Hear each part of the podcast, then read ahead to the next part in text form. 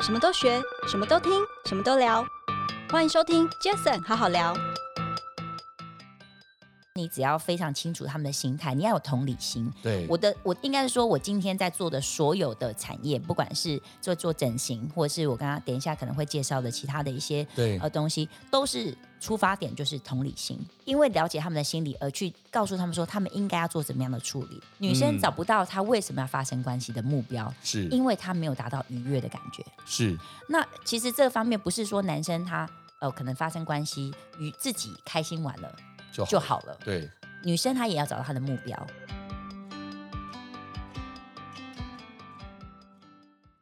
嗨，大家好，我是 Jason。这个 Packet 成立的目的呢，主要是希望透过每一次邀请我在不同产业领域的来宾朋友们，借由对谈的方式，轻松分享每个人在不同专业领域上的观点与经验。那今天很开心，我邀请到这一集的来宾是我台大 E EMBA 的学姐，小我一届的学姐啊，而且是一位生性很开朗、活泼，然后人缘极好极好的学姐。哦，她是我怎么称呼她呢？她是妇科的美学专家。那其实这样说，大家可能还听不大懂。其实她就是一个很专业的妇产科的医师，只是她后来更专注的在妇科美学这一个领域。那等一下，呃，介绍她之后，也请她可以简单跟大家分享一下什么是妇科美学，好不好？那今天我们邀请的来宾就是我的好学姐、好朋友洪之晨 Connie。 h e l l o h e l l o h e l l o j a s o n 学长，可以不要叫我学姐吗？好我可以当学妹，妹啊好，欢迎 Connie。是那我想 Connie，刚刚我一开始介绍的时候，我就提到了，其实我知道你从国外回来之后，你就到了台中的中国医药大学，对对不对？那我、从小就是学霸呢，哈， 没有没有没有，啊，当医生绝对都学霸。那后来你中国医药医药大学毕业之后，就回来的台北，然后在荣总，对，先后在荣总啊，还有很多一些妇产科去做专科的医师，是对不对？诶，那怎么样的契机会让你比较好奇哦？嗯一开始我先问，怎么样的契机会让一位妇产科的专业医师，然后提倡这个妇科美学的这样的一个专家，嗯哼想要来台大 EMBA 管理课程进 修啊？好，呃，谢谢学长的介绍。其实嗯基本上，对我是我本身是妇产科医师，对，但是因为其实我做的东西又跟一般传统的妇产科医生不一样。传统的妇产科医生，我们可以想象，比如说像生小孩啊、生产，好、或者是像是我们以前在医院，我可能是做一些癌症的手术，对，哦，妇科的癌症，或者嗯是像是一些一般妇科的一些手术。对，那这些手术，我基本上以前都在荣总训练的很多，那也很扎实。 对，那所以后来我就觉得，嗯，我们是不是有一些别的新的东西？那所以我才呃，进而去。可能就是因为在医院，在台湾的医院是没有办法去学到一些像我现在在做的东西，就是整形这一对块，所以其实我才会呃出国去进修。进修了这一段时间呢，我会觉得说，哎，其实台湾有很多在这方面需要的女性会需要去做这方面的东西，然后所以我才离开了呃医院，哦，因为去因为需要去出去国外进修，我离开了对医院，所以对出到出来到外面，然后去在这个是在外面这个生态里面，又跟在医院生态有一点不太一对样，，所以我做了很多等一下会介绍的东西。那、因为学长你现在在问我，就是怎么样，为什么会选择嗯对，读 E 为什么样的契 EMBA 机会来到 E 对， EMBA？所以因为我离开了医院之后，我觉得说，哎，其实，在医院的生活跟生态跟在医院外面是不太一样的。是，那我们在外面可能我会经营一些诊所，嗯那在经营诊所的这段时间，我发现有很多东西是我不懂的，嗯比如说像是呃，我们以前只学了怎么怎么治病。怎么嗯呃去帮助别人？但是我不知道怎么去管理一家诊所，对我不知道怎么在诊所这个层面，比如说行销的方面啊，或者是管理层面，怎么去管别对，人？没错，我们其实是做不会的。其实是我们我就其实就像一张白纸，所以我觉得我一开始离开医院的时候，我出来到外面管理一家诊所的时候，我觉得有点慌。嗯那那时候就觉得，嗯，我只能依赖别人，就是来帮助我。我可能什么东西都必须要问别人。嗯我看似好像哇。好像嗯什么都会，可是其 实我什么都不会，我只能就是借由他们的帮助来帮我去把一家诊所经营好。了解，对，所以其实就后来也因为一些呃，可能也认识了一些可能很多大哥或大姐，他们都是从台大 EMBA 出来的。嗯对对，那那时候我就我蛮钦佩他们，我觉得说你们怎么说什么你们都懂。那我其实常常在一些饭局听他们讲话的时候，我就觉得他们好厉害哦，好嗯神奇哦！我我用神奇这件事情，是因为他们讲的东西我真的都听不懂其。实应该这么说啦，各行各业其实都有自己的专业，对，但是其实、呃所谓的 EMBA 就是管理学院嘛，是哦，那大家要学习的，真的就是在整个可能是组织的管理、行为的管理对跟商业模式的管理。对，所以这其实不管是医生，不管是各行各业，本来到了一个程度，想要让自己更进修，就会想要到 EMBA，就会需要。要。哦，当然不止台大对 EMBA，正大啦，很多很多的学校都有很棒的 E EMBA 的课程。是，只对是不对刚好我认识的人都是对台大 EMBA，了只是解，刚好。那就像学长讲的，就是它是一个管理学院，什么东西都有。嗯比如说现在我管我我读的是一个快管。快管对所，那但是其实还有其他像是国际金融啊、财经啊这些，其实这些东西都是我完全不懂的。嗯那这个是只是这个，在我短短可能需要在里面花的两年时间，我都需要去学习的。对，但是这些东西至少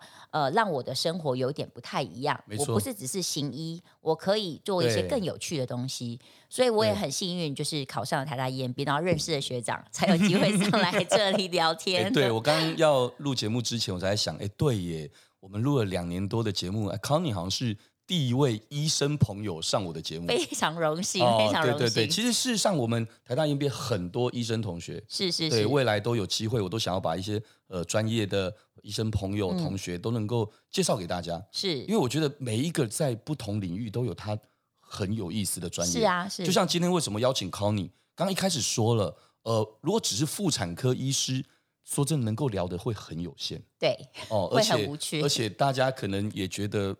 没有太大的想象空间。对，但我想，其实一开始我就介绍了 Connie，其实是妇科美学的专家。坦白说，真的，我要是没有认 识 Connie，我其实也没有很了解什么是妇科美学。是所以 Connie，你要不要跟大家简单聊一下什么是妇科美学？好，其实妇科美学这个东西在，呃，应该说在传统传统的妇产科来说，其实对是我们不太 care 的。所以我们在以前在医院的时候，我们其对实不太去呃注意到这一块。 OK，比如说像是以前我在医院的时候，我们可能普通帮别人做一些抹片啊，或是做一些检查的时候，我们不会去对想到它的外观有什么不一样，有什么不、哦不不雅的地方，或是不漂亮是的地方。对甚至也不会去问他功能性的问题。那，OK 对，那但是因为我曾经曾经嗯想要当一个整形外科医生， OK，因为我喜欢美的东西。是对，那后来，但是因为呃，又碍于一些原因，我后来就选择了去做了妇产科，因为我觉得妇产科又可以帮助女生。嗯，那在呃行医过程有一段时间之后，我觉得说，哎，那这样的话，我可不可以把妇产科跟整形外科这件事情融合在一起？那刚好我有个契机，就是呃有一个前辈把一些就是这样子的一个简章给我，让我去出国进修。那我就哎出国进修学习了这些东西之后，我觉得非常有趣，我就回来，然后慢慢的去钻研它。那发现说，其实妇科美学这些东西，其实不只是改变女生的外观，或者是改变她的一个就是不舒服的一个状态，但是它其实拯救了很多女生的心里面的感觉。因为当她们的外观被被改造，她们自信心被提升了，不管是她们跟先生的关系、另外一半的关系，或是没错对于她们自己的感觉，其实会大大提升。所嗯以这只是对我来说，我的其实我的老师，我以前在医院老师，他跟我说，你现在治疗的不是病人的身体而已，你是治疗他们的心理。哎、对耶，因为这么说好了，当然整形这一个行业其实对早就不知道多少年了哦是。我要从韩国、台湾这这这十几二十年来，其实整形非常多，哇、哦超多的，对但其实当然很多会比较私密隐私一点，但再怎么私密隐私，以前可能想到就是呃基本的荣辱啦等等这对些，但其实你这个所谓妇科美学，其实就是所谓的女性私密处的这一块的一些专改业。造，它其实更私密中的私密。对，它这如果没有一个具备，呃，我要这么说哦，它具备的应该最基本的，它一定要是妇产科医师，我至少这么认为。嗯哼，哦，因为嗯哼它一定是有很多妇科的一些相关的知识对要在一起吧。对那再来，我个人认为应该至少是女生女生吧。 好、这我这我自己的对想想想象哦。那再者，可能就像刚刚 Connie 提到的，她可能还是要有一些些的心理智商的这样的一个专业成分，或者是可以足以让人家信任的感觉的你。对，所以这是不是就刚刚你说的，这也是在融合了这一些？你觉得你自己在这一块能够有一个从热情的兴趣到后来你觉得成就感，再到你现在能够很得心应手的做好这些事情，是不是？刚刚我嗯说的这些是有关联的。其实徐让你这样说的完全正确，因为嗯其实，在台湾在早期比较比较多人做呃这一块的是整形外科，因为对他们来说这块其实就像整形。是那但是其实也是刚刚我提到了，在医院我们不太不太在意这种事情，对我们比较是治疗病，对我们是比较是治疗一些妇科的疾病。是那但是呢，当我出去呃进修的时候，我去一个韩国的一个呃就是整妇科整形诊所，是那个医生他以前就是一个妇产科医生，然后他嗯是一个癌症的医生，是，他告诉我说。其实这一块不应该是整形外科来做，嗯或者是说不是说不应该，或者是应该说比较适合妇产科来做。是因为我们比较知道它的不管是功能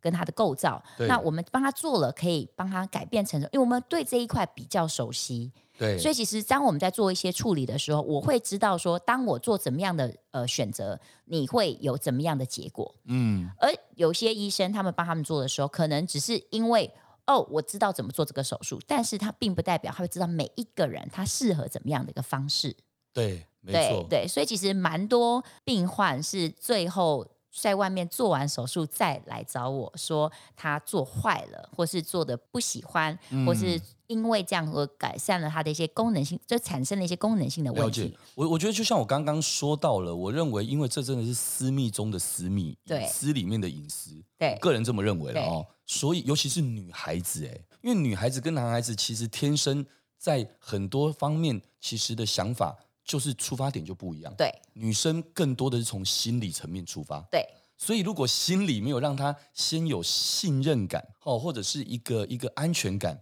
我觉得你要她在讲出更多的她遇到的问题，嗯哼哦，这已经不是只是功能性或外观对各方面等等问题，她一定要讲出一些可能是让你知道，可能是夫妻之间哦，是不是遇到什么问题等等，你再来做一些判断，然后给予他们适当的治疗也好，或者是诊断，或者是建议，对对不对？因为其实像我去一些学会演讲，然后他们常常都问我说：“哎，你怎么？”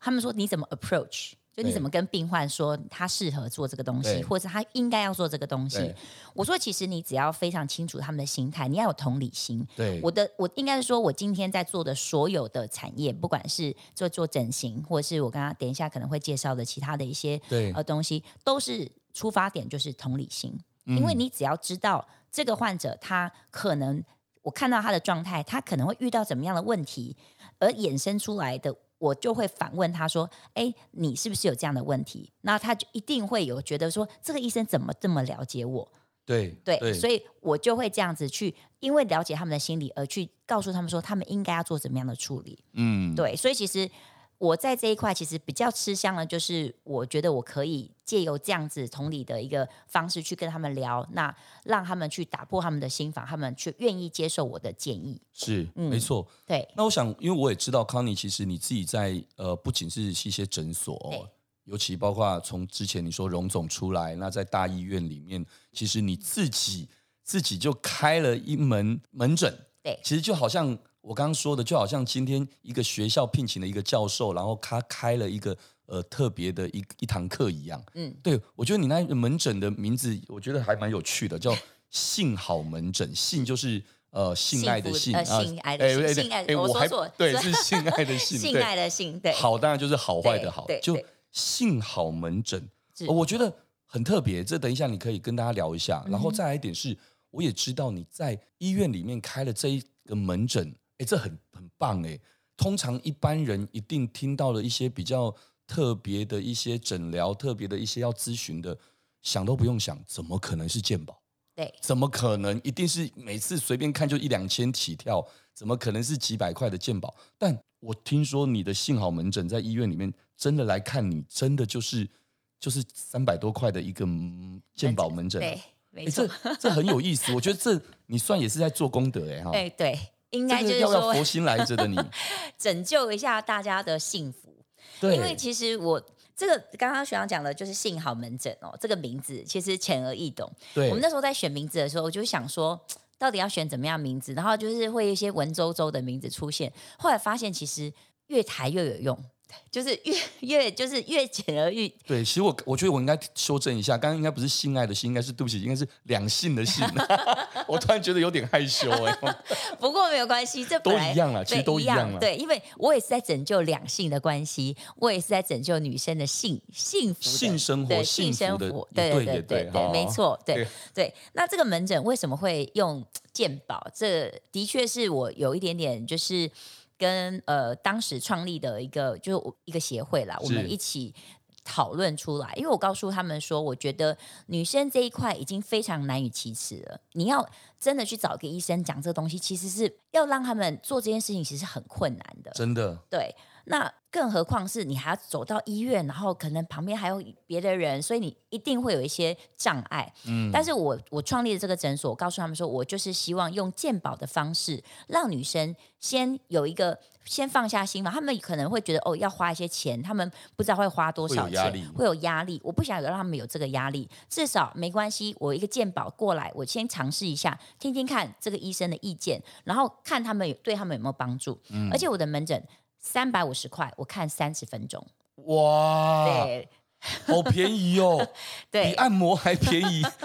是，所以我花非常多时间 在这些患者上面。哇！ 对，因为我我我也需要隐私，所以我也我让我的病患每一个都是呃有，就是我是用那个约诊式的，那我让他们就是每一个每半个小时一个病患，那我 OK 尽量不要让他们面对面碰到面，因 OK，为你知道就是去一般诊看一般的门诊啊，你会可能你还在看诊的时候，后面已经有人坐在对后对面，对我不希望有这种事情发生。酷，对，所以我的房、我的我的门诊诊间是进来，不管是呃自己本人或者是跟先生一起，我就会把门锁起来，然后就是只有我跟他，还有跟我的咨询师两呃三三到四个人这样子而已。那我让他们在这段时间里面可以讲出他们真正的问题。那像我所谓的幸好门诊哦，其实有很多层面，它不是对只是拯救夫妻的，可能你你可能想象的就是哦，有什到底是有什么性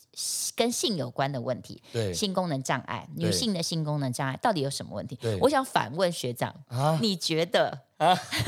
压力好大。我聊这一集，我已经我已经很害羞了，突然还被问。你对说女性，女性对呃我能够想到的就是呃，可能呃呃、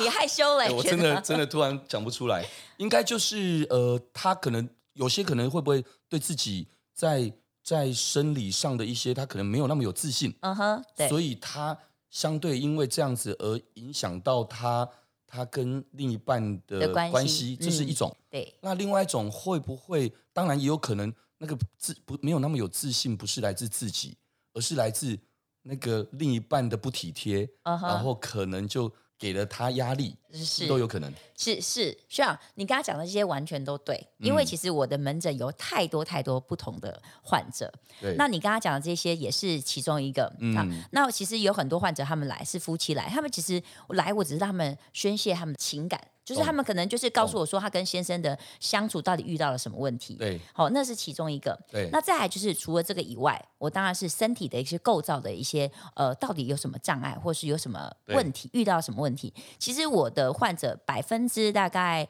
呃七十是嗯所谓的使女，什么叫使女？使女知道什么使女是是什吗么？对我，们旁边工作人员知道吗？不知道摇摇头，就是我、呃人家说的使女，就是说哎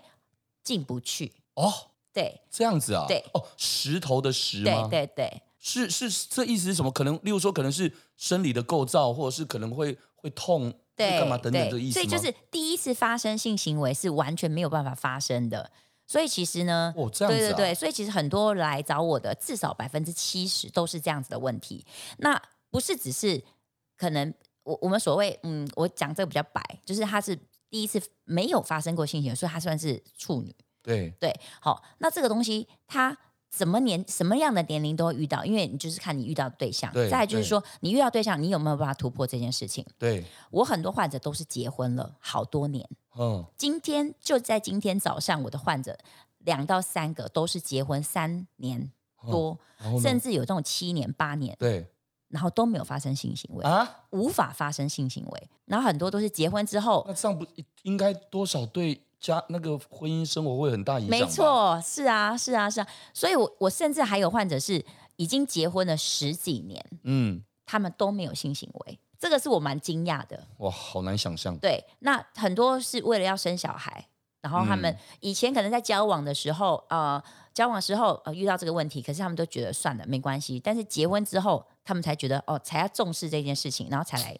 对，所以其实很多都是不是只是三年、七年、八年，甚至十几年都有。我刚才讲那十几年是比较比较严重的案例，是因为她曾经曾经跟先生有一次一次性行为，是，可是他是在很早以前，嗯然后是半强迫的嗯发生了嗯。哎、他真的很幸运的生了小孩。嗯嗯那生完小孩之后，他们就觉得这件事情就结束了，所以他们就十几年都没有性行为。嗯那但是我觉得在他们的婚姻里面，可能遇到了一些状况，是，所以他才来找我求证。嗯，因为有些时候两性之间的这个亲密关系，它适当的也是一个非常好的爱情的润滑剂。没。错，哦，他会对在那过程当中，就不是只是生理上的欢愉而已，对可能我认为它更多的是带情感的带交来流情感的交流跟心理上的对一个更紧密。是啊，是啊，是啊， 哇，我怎么这个部分这么会说？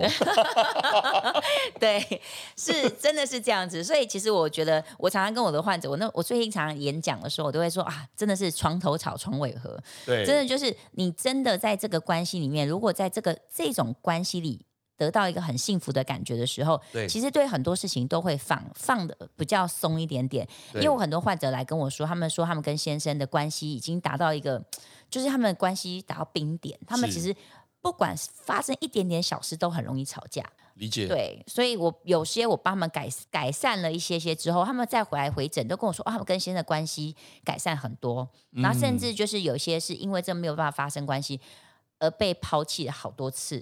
然真的后哦再来找我。那我有很多患者也因为这样子生了小孩，哇，哎、对，那那个，我觉得幸好门诊真的是幸好 有你，希望哦，对不接对？得有好有有，对对对，是没错嘛，对对嗯哦，哎、那我问你啊，那你这样子造福了真的蛮多一些夫妻啦、对家庭的一些爱情这一块的的的人哦，对。哎，那有没有什么好玩的？呃，不是好玩啦，应该说有没有什么印象让你比较觉得深刻的一些小故事，是让你觉得哇，有有我有靠，你真的超有成就感的， 有几个，就是呃，我我讲讲一个，我觉得我们讲从刚刚那个使女的那个案例哦好好好了，就是有一位嗯、我不能说叫她阿姨啦，但是有一个姐姐，她大概是六十出头岁，对，她那时候来找我说是她侄女带她来，然后她觉得很害羞，她觉得她六十几岁居然要来看这种门诊对，幸好门诊，她觉得对很尴尬，然后后来才发现哦，因为她六十几岁第一次交男朋友。哦，这样子吗？OK，第一次交男朋友，但是她停经了，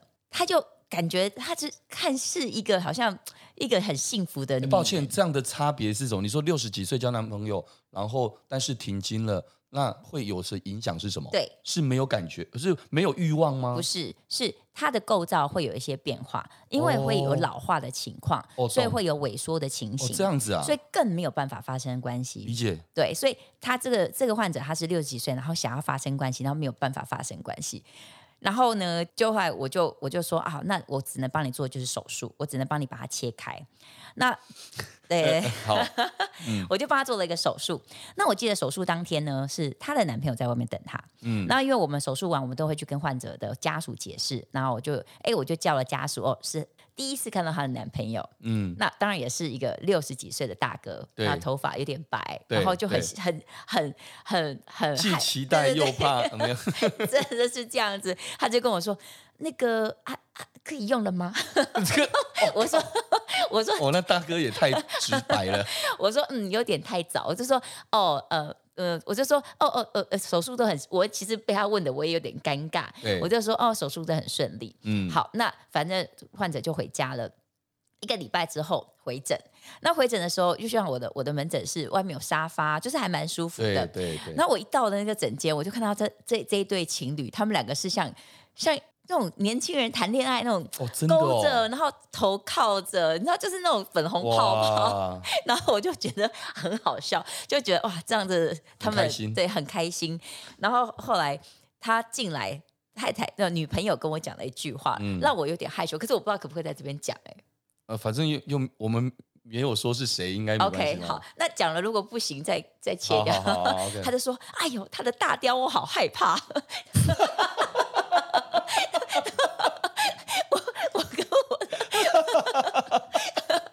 我跟我好，还好啦，我们这个节目应该没有十八禁 的问题，应该应该可以。我跟我的护士两个人，我只能憋住笑了。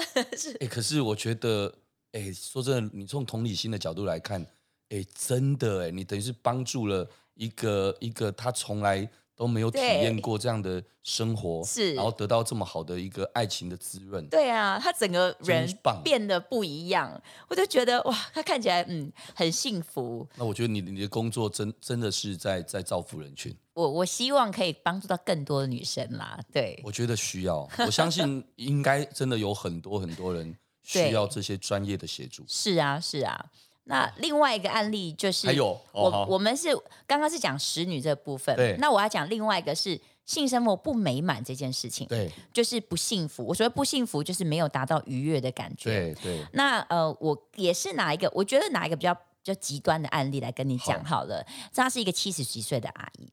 刚六 十，现在又哇又加十几所以你岁，看我的门诊不是只是年轻人来哎看，真的，对我的我的 range 很广。嗯那这个七十几岁的阿姨她。蛮特别，她那时候来，我那时候心想说， 七十几岁你要干什么？对我心里面自己这样想。但是后来呢，后来哎就觉得说，哦，那我来听听看她怎么讲。那个阿姨一进来的时候，她真的是白发苍苍，然后嗯头发很乱， 对其实短她就像徐朗一样短头发，哦只是走她头发很乱对这样子。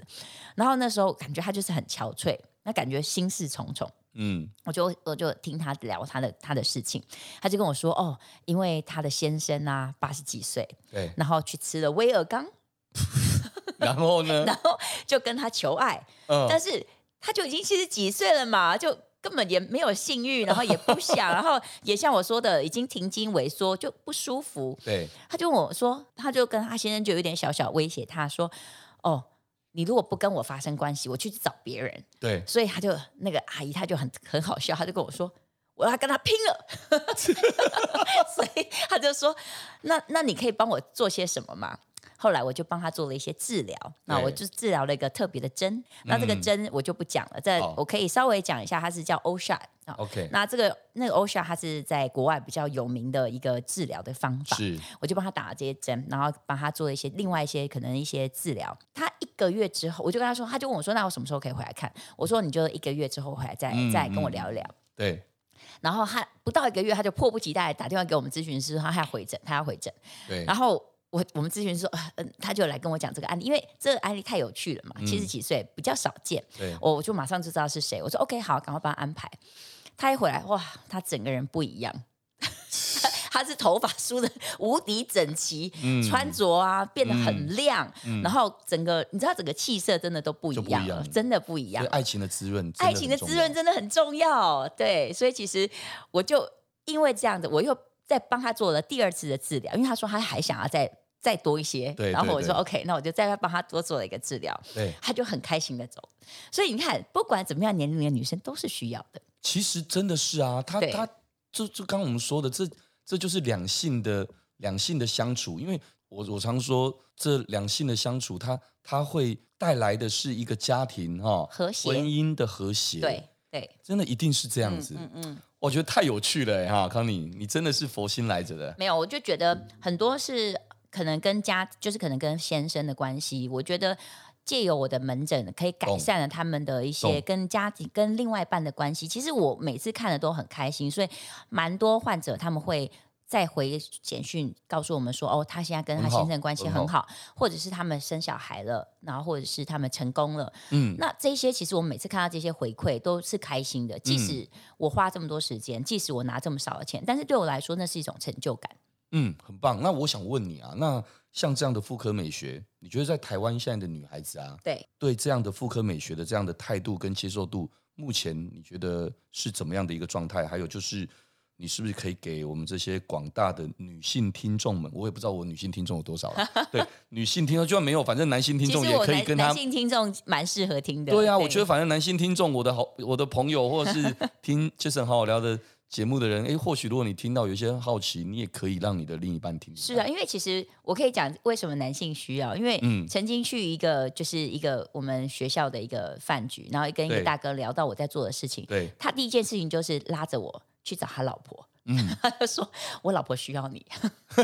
对，因为这样最快 嘛。对对对对对对对 OK，好对。那这样你你你怎么样？你觉得现在的接受度，女孩子的接受度，跟你对你觉得要怎么样去给这些广大的女性朋友们一个什么样的一些建议呢？是，其实我觉得妇科美学哈，不管是在我做的这些整形的部分，还有刚刚提到这些性功能障碍治疗，其实这个方面在台湾是慢慢慢慢的被接受，对，但是我觉得被接受的程度还没有很高，因为我觉得台湾的女生相对保守，嗯，还是保守。虽然我去韩国，这些观念其实他们没有，其实没有这么保守，是，但台湾女生还是蛮传统的。嗯，所以其实我觉得，呃，我觉得现在的女生在慢慢的开放这个观念，她们所谓的开放是慢慢的在关注这些东西，或是默默的关注，对她们没有办法就是很。表明的表态说哦，她想要改善这个部分，是想要改改变这个问题。那所以其实我觉得多，比如说像是多看一些呃，就是我建议啦，就是可以在这方面多一点的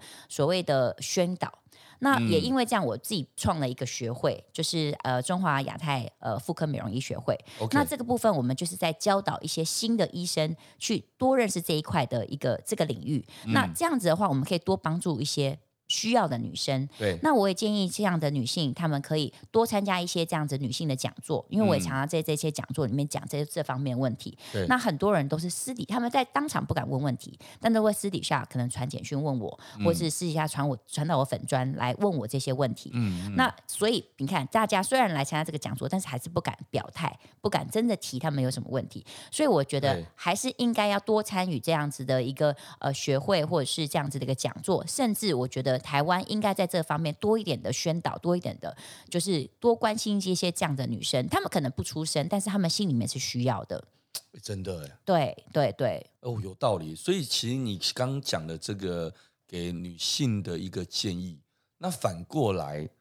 除了女性，是否也分享给男生听众这边有不同角度的建议？除了刚刚你有提到说，哎，其实男生其实更适合，或其实很呃，他为什么适合呃听到这一集的节目或这样的一个妇科美学的建议？那你对觉得男生最后你觉得给男生一个什么样的建议？其实我觉得女生在呃，可能你跟那些跟太太在房事上面遇到的问题，可能不是太太心里面不想，可能是她生理真的不舒服。对，对，那生理哦不有舒道服，理对，当她生理不舒服的时候，她可能就会让她不想要发生这件事情。嗯，那另外一个，另外一个，另外一方面，当她不是只是不舒服而已，她找不到目标，女生嗯找不到她为什么要发生关系的目标，是因为她没有达到愉悦的感觉。是，那其实这方面不是说男生他呃可能发生关系与自己开心完了就好就好了，对，女生她也要找到她的目标。嗯，对，，所以其实我自己的，在我的门诊，我都还是会这样教导我的男性的，就是他先先另一生半嗯另外一半，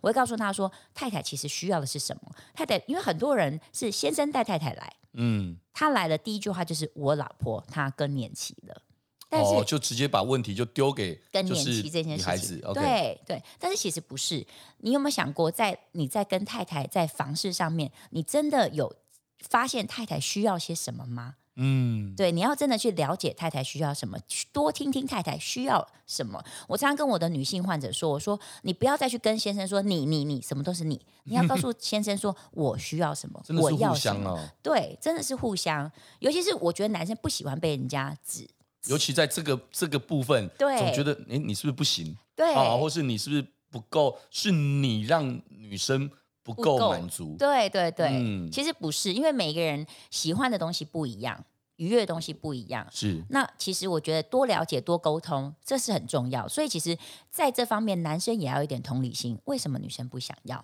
为什么嗯不喜欢？为什么不舒服？对对啊，那但是女生也要开口说，因为很多人是默默不说。嗯对那男生以为他这样做你喜欢，懂可是原来你不喜欢。其实，其实我觉得康妮后最后面讲的这一段，其实真的就已经有点像是哦，婚姻之商、对心理之商的一个环节 了。是，因为人总是要先把心里的结给打开，嗯才有可能在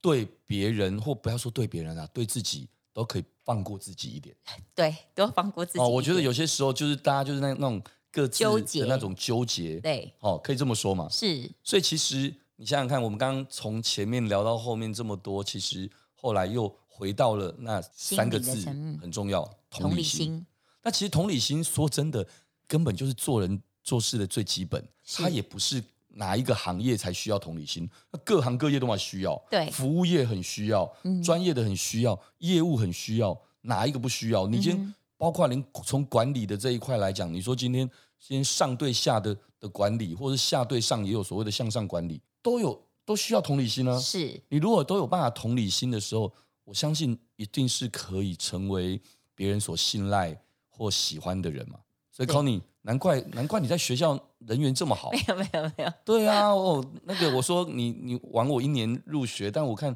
哇，你在学校认识的人超多的。没有哦没有，我就是其实我觉得就是多知道对方需要什么，不要太苛呃，就是硬性的去要求别人。没错，对，那我个性是比较是以软，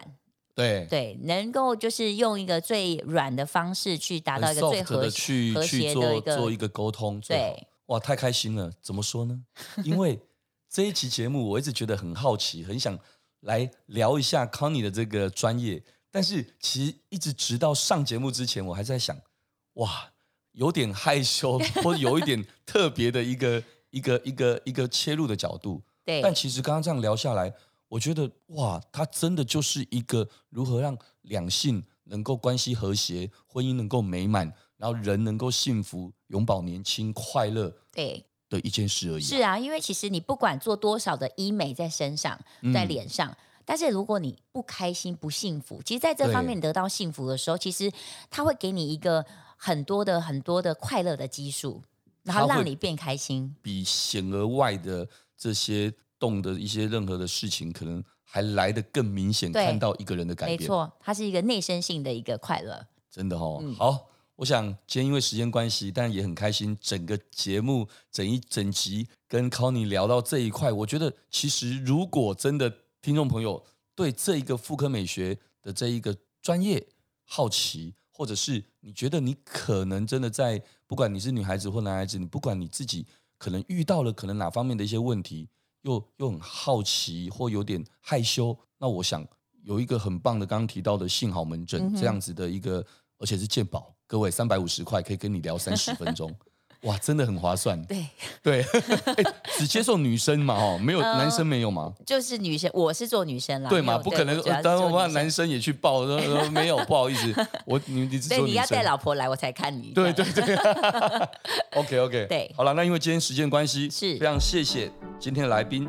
我觉得是很专业的妇产科的医师，然后也是妇科美学的专家洪之成 Conny，谢谢 Conny。 谢谢谢谢学长， OK，如果各位喜欢这一集节目，也欢迎大家到 Apple Podcast 留下您的五星评论。Jason 好好聊，我们下次再见喽，谢谢，拜拜，拜拜。